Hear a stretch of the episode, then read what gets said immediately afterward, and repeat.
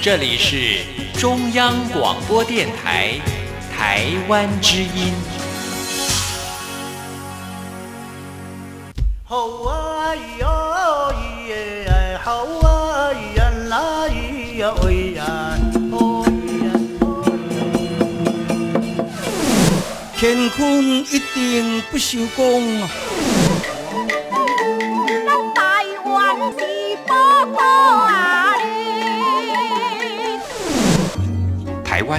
多元的面貌，经由不同族群、语言、风俗习惯、艺术戏曲的融合，汇聚成台湾独特瑰丽的文化。恋恋台湾，为你传递台湾独特的文化风情，引领听众真正认识台湾，了解台湾，爱上台湾。欢迎朋友收听《恋恋台湾》的节目，我是吴祝玉，在空中陪伴你。这里是中央广播电台台湾之音。我们在今天透过温情满人间，将和大家探讨一个议题了。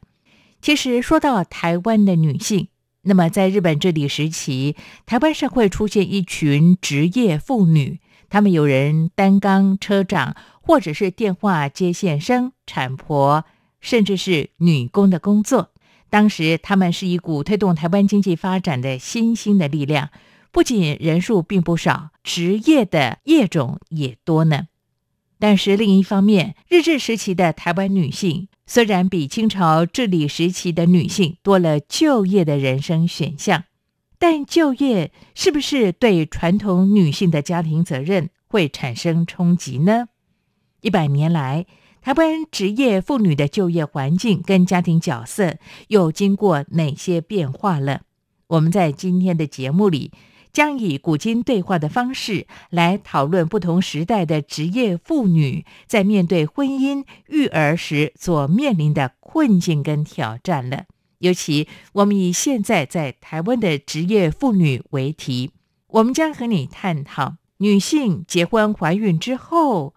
她到底是应该留在家里相夫教子，还是继续工作？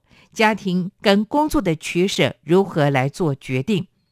还有就是，呃，在台湾我们观看到了很多的现象，也就是职业妇女在结婚怀孕之后呢，夫妻双方有一个人可能必须要留在家里照顾孩子的话，通常退让的都是女性。为何又如此呢？在今天的节目，我们将邀你和我们一起来探究根源。好的，进行我们和这个职业妇女的代表蔡慧萍老师以及家庭主妇的代表一方，这是文体和他们两位的对谈之前，先来听首歌曲。这首歌曲就是《敬女人》。尊敬女人的敬女人，我们就一起来欣赏。待会儿温情满人间，蔡慧萍老师和文婷和你一起讨论。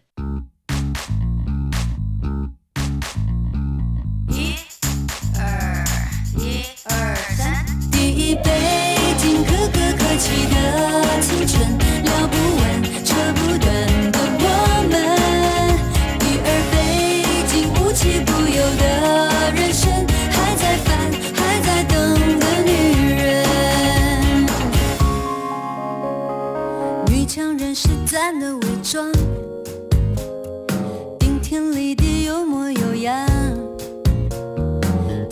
下来落在肩膀，努力扛。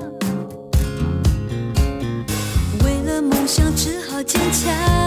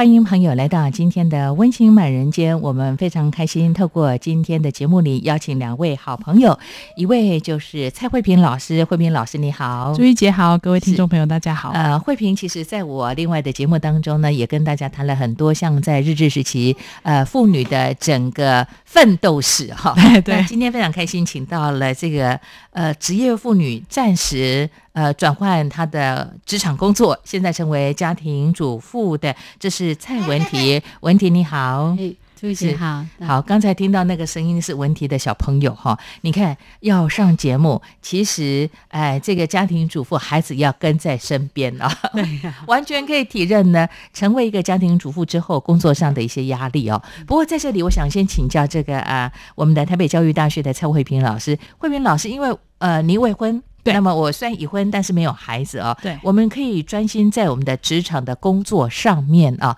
那你会因为看到了呃这位文婷她的整个生活的状况，会让你却步吗？不敢踏进婚姻的环境当中？其实我觉得女人的人一生里面要选择的事情很多，那呃，我们选择哪一件事情先做，哪件事情选择放弃，那就是一个优先顺位的问题。嗯，那我自己是选择把工作放在第一顺位，所以变成是说我不会因为他的生活看到他的生活而让自己的人生选择有一些转变，因为我一开始就是把工作放在第一顺位的人。但是我相信很多人看到职业妇女，她必须为了家庭而放弃工作，暂时成为一个家庭主妇，甚至永久的不再回到职场这件事。但是我相信，应该有不少的妇女在看到了结婚必须要放弃自己的工作，放弃自己的梦想，而把婚姻或家庭育儿放在第一顺位的时候，应该会有一些辛苦的地方，嗯哼应该会影响自己的人生一些决定吧。没错，我我觉得呃，刚才我们在讨论的过程当中，呃，不好意思，我先打个岔，我们加点这个效果哈。旁边有小朋友打喷嚏，还有小朋友呢，其实参与这样的一项的访问呢，也让他们先做这个学龄前的这个训练工作，未来都是我们的小小的广播主持人哦。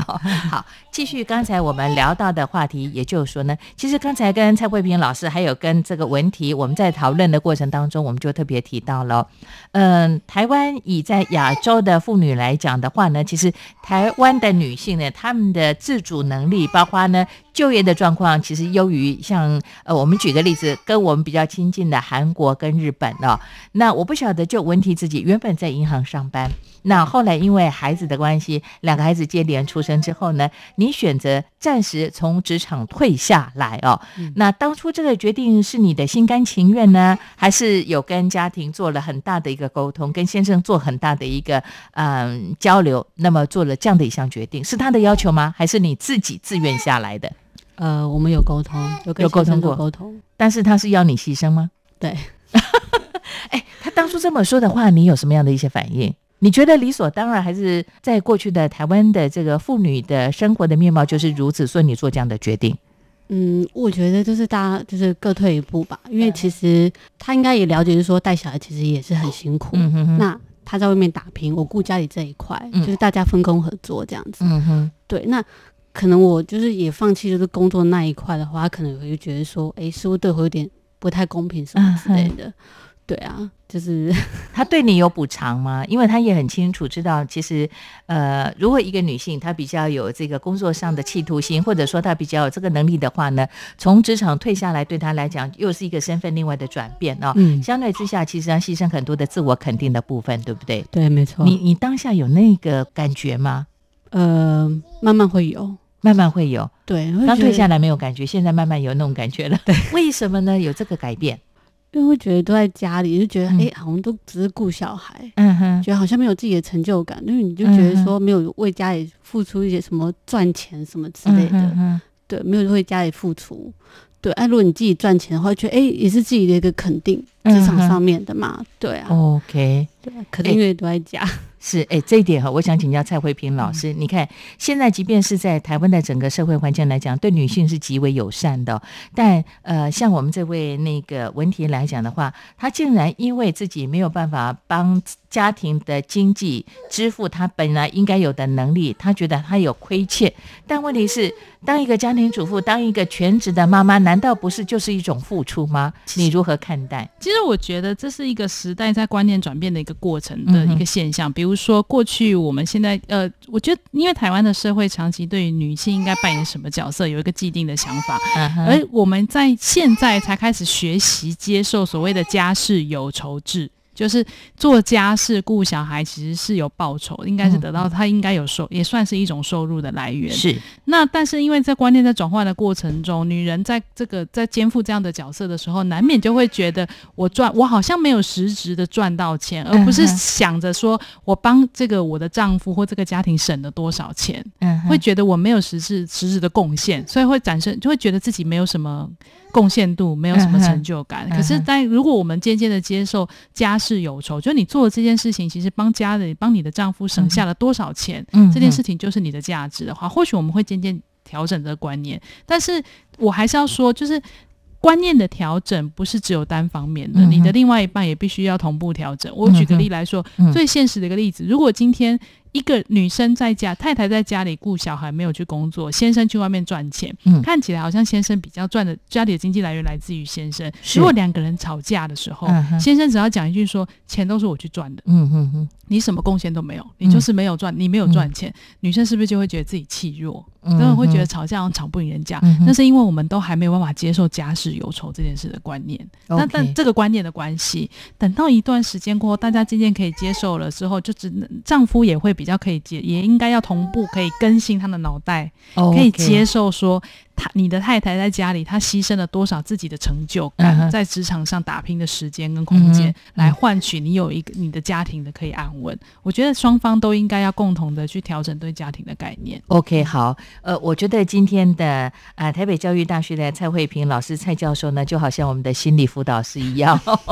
他其实从这个女性的角度来看待这个事情哦。在这里呢，其实我就想请教这个问题了。文题，刚才蔡慧萍老师提到了这样的一个建议，其实要调整的不只只是女性本身呢，就说你必须自我肯定，即便是一个家庭主妇啊、呃在家里当全职的妈妈，呃，其实你的付出，如果说以这个所谓的这个薪酬制来讲的话，你有相对的付出，因为你帮家庭省了很多的一些费用啊。那呃，在这里呢，其实男性要调整的空间更大啊。你曾经用这样的话语跟你的先生做了进一步的沟通吗？因为当初选择从职场暂时先呃退下来，也是因为先生的要求，也是您自己呃基于爱孩子的心情嘛。对。但是有进一步地去沟通这样的一些问题吗？我们后来有去谈这件事情，就是说，如果你愿意回去职场的话，也是 OK。他说他也是尊重我的决定。嗯哼，对，那小孩子的部分就是在讨论，就说要托保姆还是托婴这样子。嗯哼。但是问题哦，我想请教文题哦，文题就你自己的状况来讲的话，虽然先生很大方的说，如果你愿意选择再到职场去工作，他是肯定的，OK，他也赞同啊、但是你觉得赞同是出乎他的真心真意吗？没有哦，应该没有，因为他会变得说，哎、我回来我要分他的家事更多了。嗯哼哼，对我可能就没办法，就是说，哎、因为他因为他现在就专属于就是工作，我就是顾家里，嗯哼，对，所以家里的事情大概九成五都是我在做。嗯哼，对，那如果说我今天又回去工作了，嗯哼，但但家事的话就整个搁在那边，嗯那势必就是说他回来，嗯。他可能又需要花更多的时间去帮忙去 share 这些事情。嗯哼，对，那他当然还是希望就是说，他有慢慢跟我洗脑，说什么，哎、你要不要在家里顾小孩这样？嗯哼对，OK，好，呃，所以以这个台湾的男性的立场，即便是年轻的男性来讲，也会希望说自己老婆如果像你这样子从职场暂时先退下来，他还是希望你呃依旧扮演一个全职的家庭主妇的角色，也是一个全职的妈妈哦。对，那你心甘情愿吗？嗯，其实有一点没有哎、嗯哼，对，还有没有想到怎么样去沟通呢？嗯，我妈妈跟他讲，就说，其实小孩子到一个阶段，嗯哼，可能大概两岁或是三岁，其实我们还是要试着放手，让他去幼儿园，去去让他就是跟嗯哼同龄去在一起生活什么之类的。嗯哼，因为毕竟我们还是没办法一直陪在他身边是的。是是那，他还是觉得说，哦，那就 OK。嗯那可能，就是说，等到小孩子哎，可以真的去呃上课了，可他们可以上幼幼班啦，对他们可以表啊。达自己感觉的时候，比如说今天可能今天去学校被欺负了之类的，是，我们可以放心，可以拉去的时候。对，那我们就大人就可以安心去就是上班这样子。OK，所以目前你跟你的先生的沟通到的程度，也就是说呢，只要孩子他有表达能力，嗯。那么可能他有比较独立自主的，可能自己可以吃饭啦，对，那么可能呃尿尿啦，或者嗯。大便可以跟这个、呃幼儿班的老师来反映的话，那个时候可能就是你可以慢慢去放手的阶段，对，但好像也有好长一段时间，对不对？嗯，可能在一年吧。可能还要再一年呢、哎，可是说到这里，我不得想想到了台湾的那个职场，尤其对女性的职场来讲的话，刚才其实跟文题有讨论到，嗯像呃过去的银行体系，像这个所谓的呃地方性的金融机构啦、合作社啦，他们对于女性其实极不友善。在我那个年代，我妈妈他们那个年代来讲，只要是你怀孕或者甚至结婚的话，就要必须从这个信用合作社来离职哦。对那不过现在其实您自己所服务的这个单位，像银行的话，就不会有这样的硬性规定，哦而且愿意给你们这个育婴假。对，哦，所以这是职场上很大的一个进步、改变的地方了哦。对对对，好，所以对自我肯定这件事情，其实问题我可以这样解读吗？你会觉得迫切需要嗯从工作上去对自我的肯定，哼哼哼，你会觉得男性分担家务的不够多，对不对？对，我是一个深受其害的人，所以我有同理心。我觉得台湾的男性相对之下，好像对于分担家务这件事情比较不那么样的积极耶。对。嗯哼，对啊，很多事都就其实在家，虽然大多事情他有时候可能会帮忙什么之类的，嗯但是他有时候可能就只做一半，嗯哼哼，对你还是必须去收尾什么之类的，他会觉得说就这样，嗯，对，你会不会觉得很累呀、有时候哎，你觉得是他的养成教育造成的，还是说整个社会大环境的男性都如此？就你自己的观察，有没有去了解这个情形？我觉得多少都有哎、我觉得他多少应该有受他朋友的影响，哦，受到朋友的影响，对，哦，损友交太多了哈。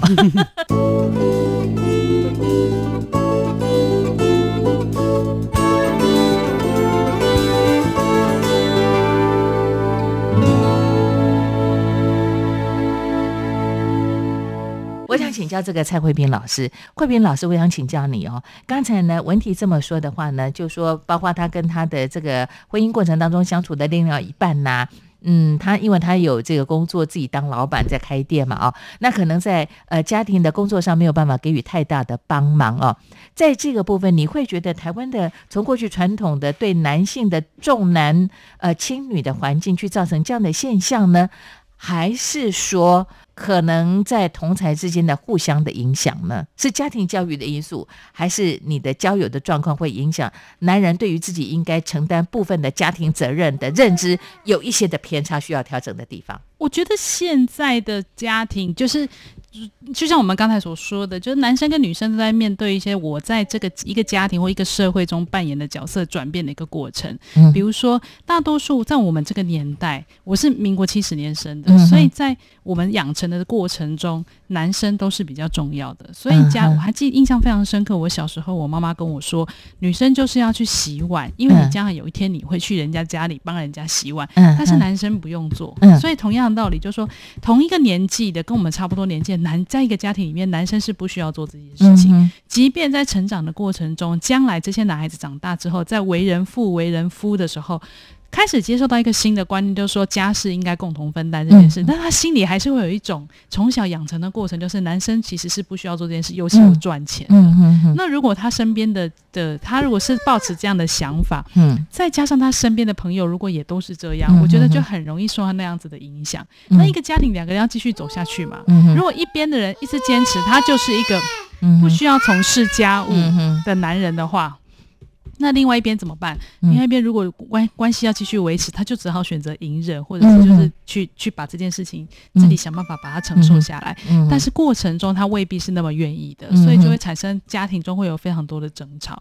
也就是说，在我们回到最根本的那件事，就是嗯一个男生究竟如何去认知，两个人能不能去沟通，在这个家务分担或是在家庭的角色扮演中，嗯彼此是什么样的关系？嗯不应该是有赚钱那个人就是上对下，嗯。或者是没赚钱的那个人就是要比需要比较委屈，嗯，就是只是单纯的家务，大家分工的角色不一样。哎，你会觉得这个婚前就必须先沟通吗？我觉得要哎、而且是婚前先讲好吗？相双方，我觉得交往的过程不单、嗯两个男女在交往的过程中，不单只是两个人去共同创造快乐的回忆，嗯而是不断在试探所谓一件事就是价值观。嗯哼所以同一件事情，我们的看法是什么？如果嗯落差很大，我觉得还是不要结婚比较好。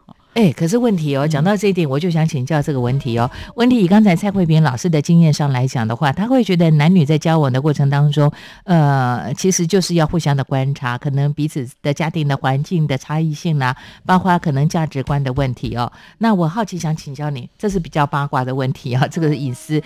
呃，您跟你的先生其实认识的时间蛮长的，十多年哦，十多年的时间，你对他的观察又如何呢？为什么那么勇敢嫁给他呢？听起来好像还蛮大男人的。嗯我分开过，嗯哼对。那其实分开这段时间，我就就是处于一个就是朋友的状态。嗯嗯嗯对，其实对他其实生活一些习惯，其实没有去太大的涉略之类的。嗯哼，对，是慢慢就是说，哎，最近有比较常在联络了。对，然后看到哎，他其实就是平常对自己的一些东西啊，比如说车子啊，嗯会比较爱干净什么之类，然后对自己的服装又比较要求，嗯哼，就觉得哎，感觉应该还 OK 哦。比如说对某一个品质上面的要求这样子。是是是对，但是没想到，，OK，我可以这样解读吗？也就是说呢，呃，跟先生在谈恋爱互动的过程当中呢，就觉得他是一个很有品味的男人，嗯，对不对？对那也长得很体面，对呃，那又爱干净。对，所以，呃，当然，一般女性，就我自己来讲，我们也会被一个比较帅的，就吸引住了。呃，对对对，一定会被吸引哦。但是结完婚之后，才嗯看到他生活当中另外一面吗？对，呃，那时候心里头有什么样的一些反应啊？就觉得婚姻上面应该还是要两个一起共同付出才走得长远嘛。要一起经对，营，所以我们有花了一段时间去沟通这件事情。嗯哼哼，对，然后他也觉得说，哎，好像也应该要这样子做。对，嗯比如说家事可能由谁去负担什么这，就是讲好。嗯哼对，不然全部都丢给一方的话，其实压力都会很大。，OK。但是他现在分担的工作，从刚才你描述的过程呢，他好像就是会呃比较没有那么样的积极，对不对？对而且好像呃做了头，后面尾巴也收不了，对变成你还要来做收拾的工作对。所以我可以这样解读吗？就说他的交友的状况，让他觉得这应该是在家里当家庭主妇的太太应该做的事情，而不是他应该去分担的。他还是保持这样的观念吗？我觉得有一点，有一点哈。对，，我觉得跟他可能、嗯。可能因为他家也是他一个男孩子，嗯哼，妈妈比较呵哦护，，独子，对。嗯。对，他小时候也是妈妈就是照顾的呵护啊，衣服脏了就丢给妈妈洗，嗯嗯嗯嗯，对，然后他也会觉得说，哎、我衣服哪里破了你就帮我缝，就理所当然觉得老婆，而且又你现在又是全职的家庭主妇，对，他会觉得说，哎、你就多做一点嘛，嗯嗯嗯，对啊，他的工作辛苦吗？蛮辛苦的，说实在也真哦的蛮辛苦，因为自己开通讯行，？OK，好，自己当老板，那当然自己顾店，可能呃他的职场上的工作的压力也会有啊，所以可能就好像他自己想要回到家里头，就是感觉有温暖、有人照顾，而且又是独子，整个家庭环境对他来讲是比较友善的哦、嗯但是相对之下，对媳妇好像就比较没有那么样的公平，不是吗？对啊，在家里的你，在嗯娘家就是自己的原生家庭的你，嗯，也是一个受呵护的女儿吗？你是家里的老幺吗？对我家了，嗯，所以爸爸妈妈原生家庭的爸爸妈妈应该也很疼你。也是很疼，对，嗯。但可能就是我自己也是习惯就是整理家里，啊，哈哈，对，所以结婚后的一些家事，嗯哼，我做的会比较顺手一点，不会说什么，哎、好像池里怎么什么事都变成我做，我也之前不用做什么之类的，嗯现在全部都变我做，其实我觉得还好。嗯哼，对，所以你其实呃成为人家的老婆，呃成为人家的妈妈之后，结婚之后，其实你自己的心态调整的非常的好。对，OK，是一种心甘情愿的呢，还是因为看在孩子的面上？不好意思，那个主持人问的比较直接一点。都有哎、嗯因为其实有了小孩之后，你会觉得环境上面要求就会更多。嗯嗯，对 OK，好，呃，即便是在台湾这样的一个整个大环境里头呢，对女性是比较友善的哦啊、嗯台湾的职业妇女其实相对之下是比较多的。从台湾的这个过去的经济起飞之后，女性的加入呢，让女性有更多机会去展现自己的能力哦。嗯那在这个部分呢，过去其实文体有自己的一些成就在，但是呃这几年时间，因为呃暂时离开职场，回到了家庭，回归家庭之后呢，其实呃在这个过程当中，有一些对自己的自信心好像慢慢的去消失、被抹灭掉了。对，会有一点嗯哼，所以再回到职场会是你的选择。会，嗯哼。所以势必还是要。OK，但是我还是一句话，我觉得呃，即便是没有回到职场，文婷自己在家庭当一个全职的家庭主妇，当一个妈妈，当一个太太，其实如果用这个给薪制来讲的话，我觉得你赚的钱比你的老公还还要要多。没错，你一定要肯定自己的付出跟辛劳了。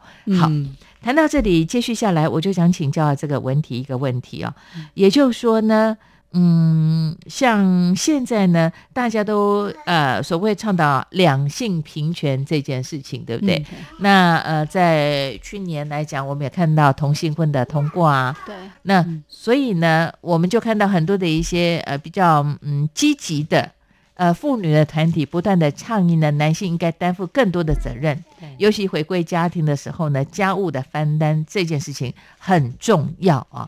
呃，你现在会怎么样要求你的先生？但是刚才你的分享的过程当中，先生好像希望你尽量不要回到职场，还是留在家庭，当你的家庭主妇，跟当一个好的妈妈。对，嗯哼，当然还是要沟通啦，因为我觉得说，因为大家都是家庭的一份子，嗯哼，对，很多事情都还是要分工合作。因为其实你在做的时候，小孩子都在看，嗯小孩子会去学习，就说，哎、我也要来帮忙。嗯对，我觉得这是一个很好的教育，嗯而不是说，哎、你怎么好像都是妈妈在做，嗯那我是不是我也是这样？我就跟爸爸一样，我就坐在那边就好。嗯哼，对，所以我也会跟爸爸讲说，其实我们随时随地都是家那个小孩子的那个模范这样子。嗯哼，对啊，我们要做给小孩子看，这样。，OK，会有跟先生有这样的沟通，对他听完之后的反应如何？他，他可以接受。他可以接受哈。对，他就说去慢慢去调整，对他的生活步调这样。，OK。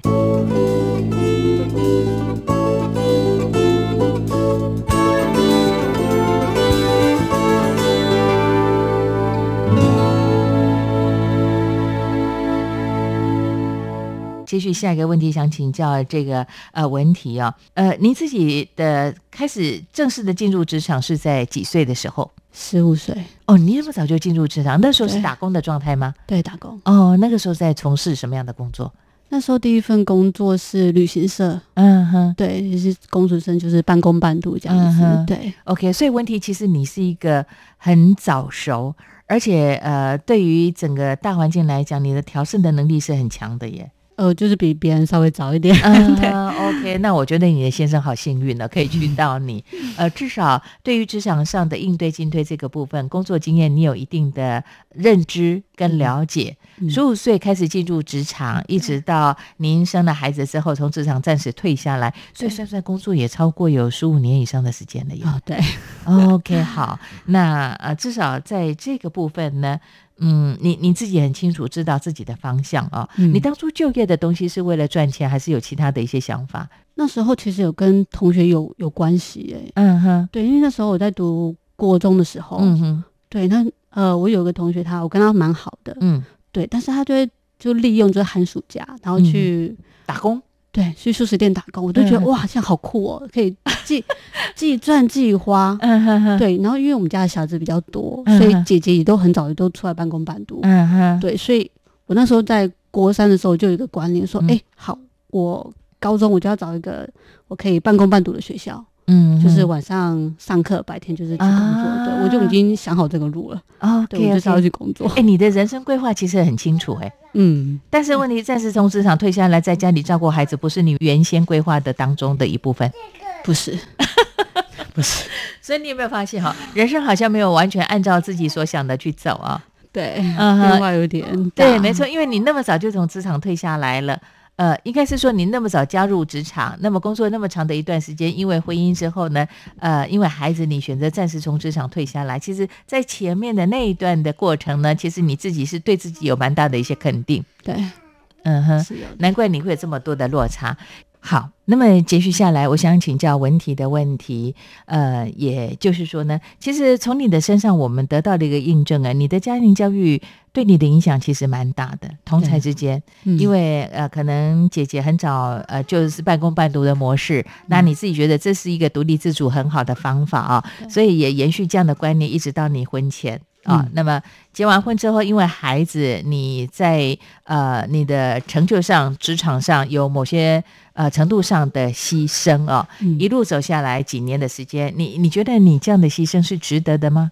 嗯，这几年你的生活的面貌，觉得遇到遇到小孩子还是要有点付出哎、嗯哼，对，因为其实你说要把他丢给保姆啊，或者是托婴中心，嗯哼，对，然后自己去上班，其实多少还是有点不放心，嗯哼，会是希望就是说小孩子有自己的一些表达能力的时候，嗯哼。然后再去放手。哎，我发现你这个妈妈太有责任感了耶，因为像你这么年轻的二十几岁的这个妈妈来讲的话呢，很多人其实就是把孩子丢给这个呃，比方说丢给原生家庭的娘家的爸爸妈妈啦，或者丢给这个公婆，要不然就是送到那个呃托婴中心去了。但是呃，文题反而你做了一个完全不同的选择，您干脆从职场暂时先呃留职停薪，嗯，那么呃，回到回归到家庭当中，自己来呃照顾两个孩子。那因为两个孩子呃出生的时间又蛮密集的，老大跟老二也才差大概一岁嘛，哈，一岁多、呃不到两岁的对对时间，对呃，所以相对之下呢，你会有比较长的一段时间是停留在家庭里哦，但是回归到职场是你现在很大的一个期待哦。这几年的时间哈、你会不会担心你赶不上职场上的一些变化？其实还是会有点怕哎、嗯哼，那你怎么样去充实你自己？比方说，你会有给自己的喘息空间吗？你在带孩子的可能会有余裕，你可能会花点时间去学习你各自己各方面的一些专业。因为你看，我们今天在我们的录音室，孩子还是要跟在你身边，嗯，对他们黏你黏得非常的紧哦。嗯，你会有自己的空间吗？比方说，可能让自己先喘息的啊，嗯呃，自己喜欢逛街去逛逛街啦，看看电影的空间吗？或者说你想在进修的话，有这样的机会吗？进修的话，时间可能会比较没有。嗯哼，对，但是偶尔就是说，在照顾他们，有时候可能会压力会蛮大的。嗯嗯嗯。对，还是会带他们两个出去出去走走、散散心这样子。OK，你的压力来自于哪里？我觉得是小孩耶，怎么说呢？对，因为其实你一天二十四小时几乎都还是眼睛嗯几乎嗯离不开他们的身体。对啊，因为大家都在同一个屋子里面，然后每天都是同样的事情，某一个时段做什么事情，某一段事嗯就是一直在重复的、重复的。嗯对，然后就觉得哎、就觉得好闷哦。你觉得人生难道就这样子吗？对，有时候就觉得 会有那个念头，对不对？对，所以这样，而且有时候会想要出去走走，会觉得说不希望觉自己觉得跟可能世界离太远，啊哈，，对，想跟外外界多一点接触，嗯，对，不不要跟整个环境脱轨了。对，有时候会担心这样子。OK，你平均多久会让自己带着孩子出去外面绕一绕、走一走，给自己一点喘息空间呢？哎，蛮长的，一个礼拜大概三四次。哦对，哎但是一个呃还没有办法走路，一个可能才不到三岁、嗯。两岁多的孩子哦，其实呃出门在外，尤其在大都会，在台北来讲的话，呃交通又比较那么样的频繁哦，嗯。会不会有这样的担心呢？你说交通的部分，呃，交通的部分一定有呃某些程度上的不便嘛。嗯，对，所以嗯哼。我们去的地方几乎都是住家附近。只能在住家附近了。你会不会想要给自己一点点的喘息空间？可能你一个礼拜的时间会播出一天啦，或者是半天的时间，把孩子交给公婆或者交给自己原生家庭的爸爸妈妈，然后给自己一个，哎，maybe 你可能只是到咖啡厅坐下来喝杯咖啡，吃个甜点或者看电影，甚至逛街的时间呢？曾经有嗯尝试让自己有这样的机会吗？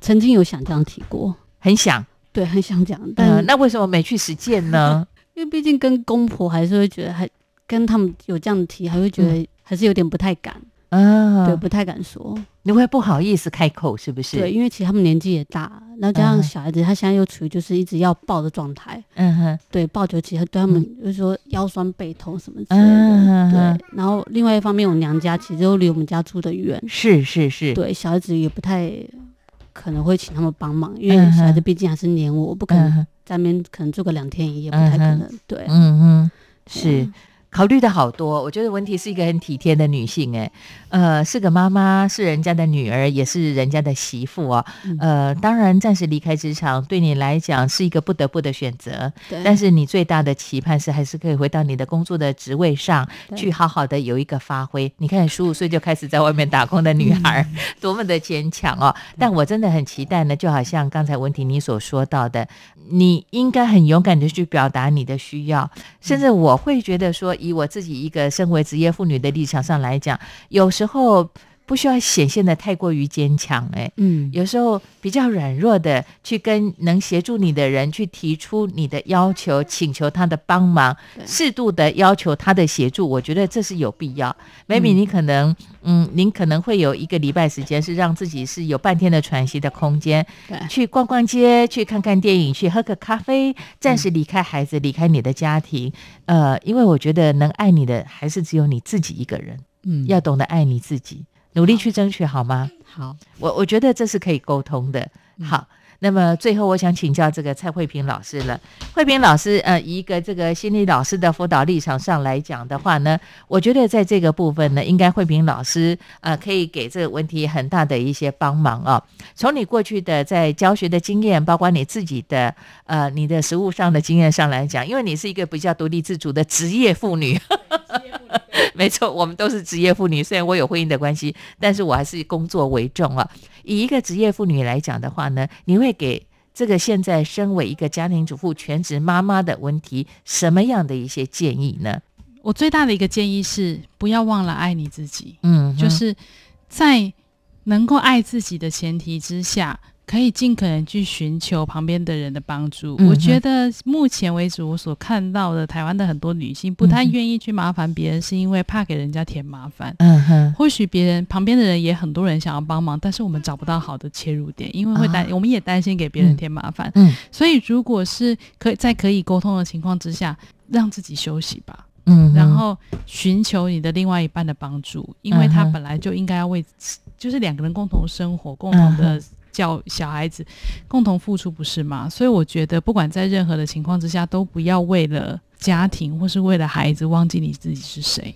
OK，永远都不要想着你是小孩的妈妈，你是另外一个男人的太太，嗯你是谁的谁的媳妇，嗯。应该先想着你自己是谁，嗯然后第一顺位一定是这个，嗯，然后才去想你是其他这些身份，所以都不要忘了怎么去寻求让，不要委屈自己啦。嗯哼去寻求让自己开心的方式。，OK，好，我觉得慧萍老师跟这个祝玉呢，我们都是一个比较不想委屈自己的大女人 哦。对对对，呃，我们当然更希望呢，呃像文婷这样的一些从职业妇女转变成为家庭主妇这样的立场呢，呃，因为呃，当然台湾的整个职场的工作环境其实相对之下还算是友善的情形之下呢，我们更希望像文婷这样的啊、暂时的家庭主妇呢，回到职场上可以有一定的肯定啊、那再来，我觉得就好像刚才的慧萍老师特别说到的，勇敢去表现你的需求，而且呢，有时候比较脆弱的去承认自己可能有需要别人对你的帮忙跟协助，这是有必要的。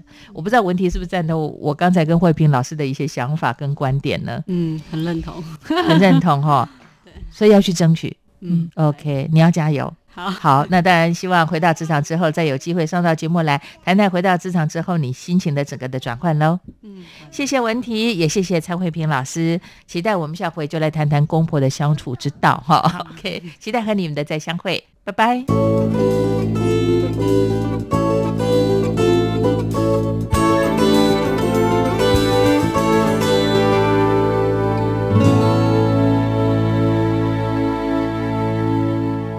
好的，看看时间，今天节目也接近尾声了，感谢朋友你的陪伴跟收听。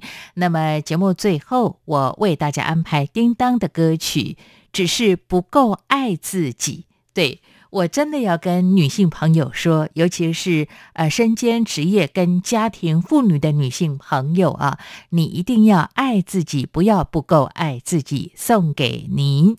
好，听完节目之后，有任何建议想给我，也可以用 email 方式跟我联络，相当的方便。吴祝玉的 email address 是 wcy at rti 点 org 点 tw。wcy at rti 点 org 点 tw，期待你的分享跟批评指教了。练练台湾就跟您说再会了，我们下回空中见。谁喜欢被称赞生活稳定，偶尔旅行，缺少个人关系，并不是对爱情抗拒。要忘记你，比想象中艰辛。我从来不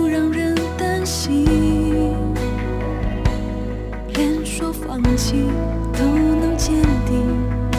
当你深信不疑，但其实还走不出去。眼看着你拥抱新的恋情。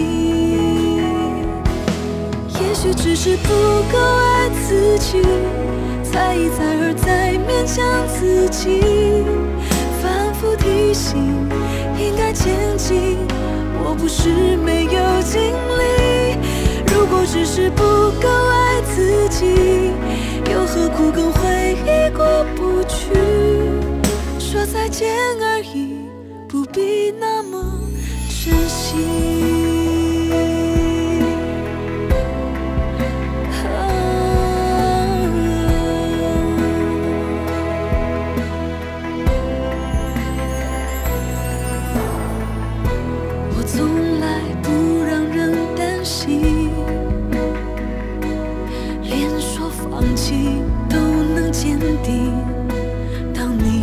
深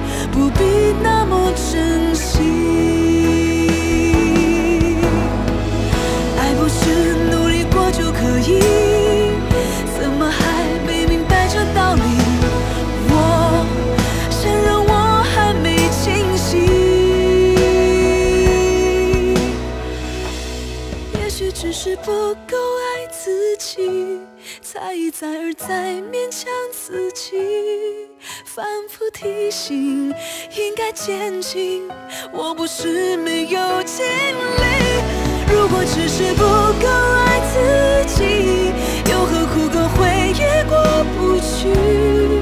说再见。